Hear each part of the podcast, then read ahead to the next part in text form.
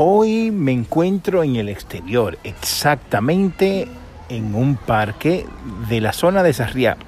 Y he decidido hacer este podcast al aire libre con todo el sonido o el ruido que eso conlleva por lo siguiente.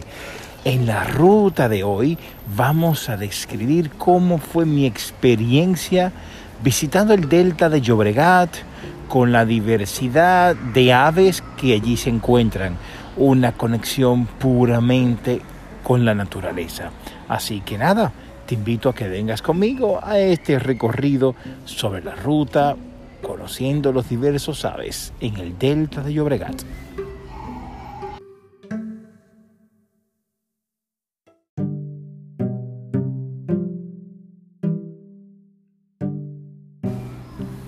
Salimos de Barcelona y llegamos al pueblo de El Prat de Llobregat. Desde allí seguimos adentrándonos en la reserva natural del delta hasta que nos llegamos al parking y caminamos un trocito en asfalto, pero muy agradable, ya que íbamos viendo la flora de la zona. Entramos al parque, finalmente. Desde que pusimos el pie en el Parque Natural del Delta de Llobregat. Es increíble la transformación, la paz.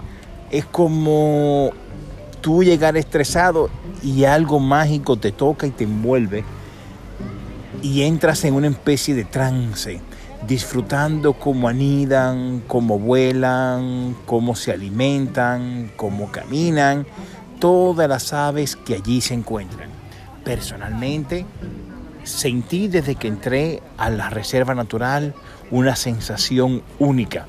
Así que sin más, nos dirigimos justo al borde del río del delta de Llobregat para ver la primera ave. Y no fue nada más y nada menos que un flamenco. Y dirá, bueno, ¿qué tiene que ver que es un flamenco? Bueno, pues no es muy normal ver a un flamenco todos los días. Así que pudimos disfrutar viendo un flamenco cómo movía con sus patitas sacando los camarones del delta de Llobregat.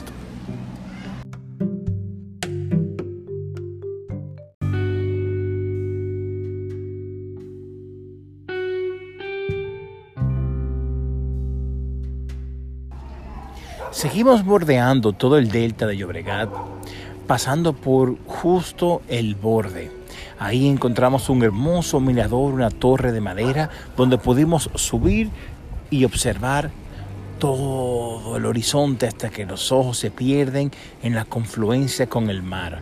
A todo esto bañado por unos chaputeos de unos peces bastante grandes que nadaban y pudimos captarlos con nuestro lente. Asimismo, se veían como diversos patos de todo tipo. Yo personalmente pensaba que solo había una clase de pato, perdón por mi ignorancia, pero no. Podíamos ver cómo diferentes familias de pato nadaban plácidamente, como otros diversos aves exóticas nadaban también plácidamente sin que nadie los moleste, ajeno a cualquier intruso que quiera afectar su hermosa paz. Nada, Seguimos caminando. Más adelante me sorprende que nos hemos encontrado con un rebaño de cabras. Sí, así mismo es. Entiendo que será para mantener el equilibrio de la naturaleza, de la hierba, pues no lo sé. Pero súper linda, jugamos un poco con la cabra, habían unas cabritas pequeñitas. Y nada, seguimos nuestro rumbo todo cerca hasta llegar al final de ese trayecto que nos llega el último mirador. Después de ahí ya no se puede pasar más. Frente al mirador encontrábamos unas dunas, hermosas dunas, que normalmente están llenas más de flamenco, pero por el viento que hacía, tristemente no habían. Me imagino que habrán estado anidando, cubiertas del sol, pues no lo sé. Podíamos sentir cómo los aviones nos pasaban por encima.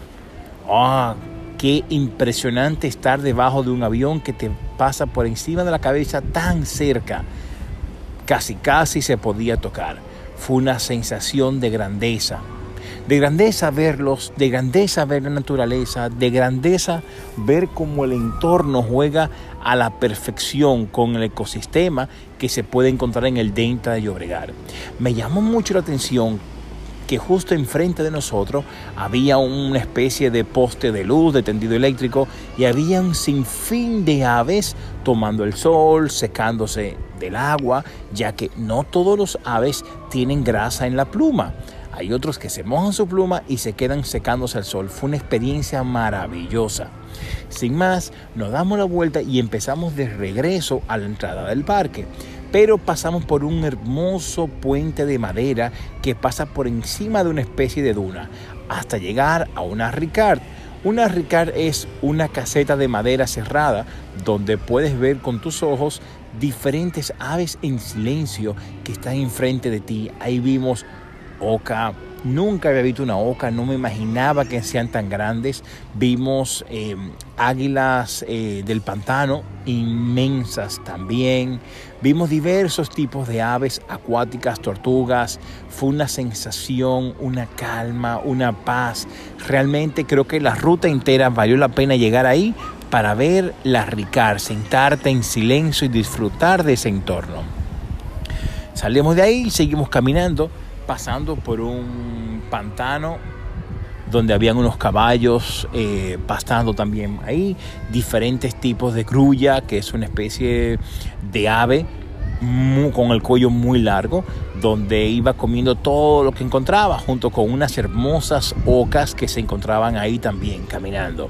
Sin más, tristemente se acabó la ruta, pero puedo decir que fue una experiencia. Realmente llegar hasta el Delta de Obregat, ver la sensación que se vive ahí, cómo las aves viven en perfecto entorno, lo tiene todo.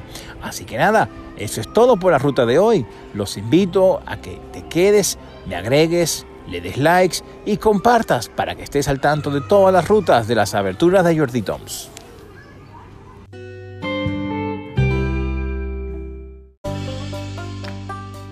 Bienvenidos al canal de Jordi Toms a las aventuras de Jordi Aquí voy a comentar cada ruta que yo hago, mis recomendaciones, mis impresiones y sobre todo detalle paso a paso de cada ruta que yo haga. Así que únete conmigo en esta maravillosa aventura que empezamos ahora. Ya lo sabes, me sigues, te suscribes y compartes. Espero que disfrutes la ruta del día de hoy Gracias, Jordi Toms.